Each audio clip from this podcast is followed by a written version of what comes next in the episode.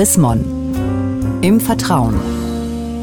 Unser Thema diesmal zurück in den Alltag. Darüber sprechen wir mit der Münchner Regionalbischöfin Susanne Breit-Kessler. Es ist wieder soweit. Der Kirchentag 2015 macht Station in Stuttgart. Ein echtes Fest, ein emotionales Highlight für zigtausende von Christinnen und Christen.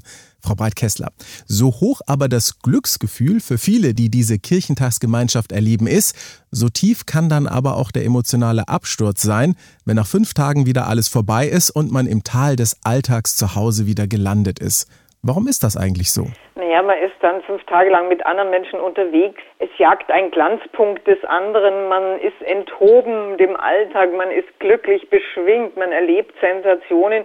Und auf einmal ist alles wieder ganz normal. Da wünscht man sich automatisch zurück in die Stimmung des Kirchentags. Was kann man denn machen, um vielleicht so ein Stückchen dieses Hochgefühl zu einer Veranstaltung wie dem Kirchentag mit in den eigenen Alltag reinzuretten? Ich denke, es ist sinnvoll, sich zum Beispiel einen oder zwei Impulse rauszunehmen und zu sagen, hey, das nehme ich mit nach Hause, das setze ich in die Tat um. Ich gründe eine Band oder ein Gospelchor und wir singen auch und musizieren die fetzige Musik des Kirchentages oder ich mache eine Ökogruppe auf und wir renovieren das Pfarrhaus, was auch immer. Also irgendwas, was einem halt liegt und was man gerne macht. Das alles klingt jetzt voller Tatendrang und trotzdem mag manch einer, der dann doch ein bisschen traurig vom Kirchentag zurückkommt, innerlich sagen, Mensch, warum kann denn eigentlich nicht immer Kirchentag sein? Ich glaube, dann wäre die Stimmung, die man jeden Tag hat, genau die gleiche wie im Alltag, weil dann würde ja Kirchentag zum Alltag. Und alles, was sich beständig wiederholt, hat halt so den Charakter dessen, dass man sagt, jetzt möchte ich auch mal wieder raus und was anderes erleben, was Besonderes erleben.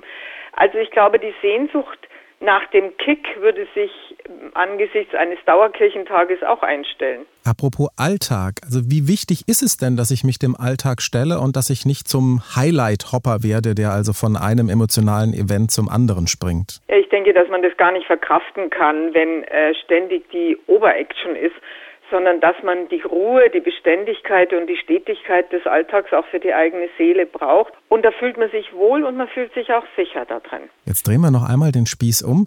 Was mache ich denn mit dem Kirchentagsbesucher, der jetzt wieder zu mir zurück in den Alltag, vielleicht in meine Kirchengemeinde reinkommt und der, wenn er just wieder im Alltag angekommen ist, ganz gefrustet ist? Was mache ich denn mit dem? Den würde ich fordern, denn der, der hat ja was im Gepäck. Der ist ja schlau geworden auf dem Kirchentag.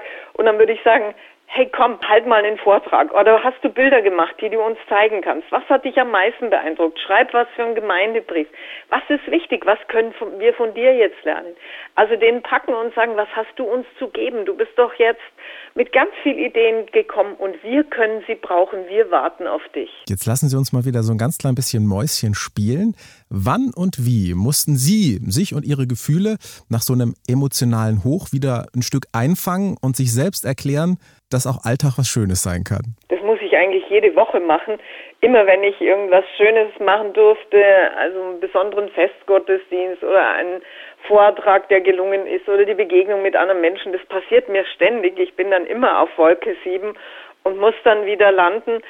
Aber ich freue mich an der Unaufgeregtheit des Alltags, weil ich auch merke, mein Herzschlag verlangsamt sich wieder, der Puls beruhigt sich. Es tut mir eigentlich an Körper und Seele gut, dass die Normalität wieder einzieht. Vielen Dank, Frau Breit-Kessler. Und mehr zu diesem Thema, zurück in den Alltag von und mit der Münchner Regionalbischöfin Susanne Breit-Kessler, gibt es auch nachzulesen, nämlich in der neuesten Ausgabe des Magazins Chrismon. Ein Blick in das aktuelle Heft lohnt sich allemal. Sie haben darüber hinaus noch Fragen, Anregungen, dann freuen wir uns auch über eine E-Mail. Schreiben Sie an leserbriefe.chrismon.de. Ich sage derweil Dankeschön fürs Zuhören. Bis zum nächsten Mal.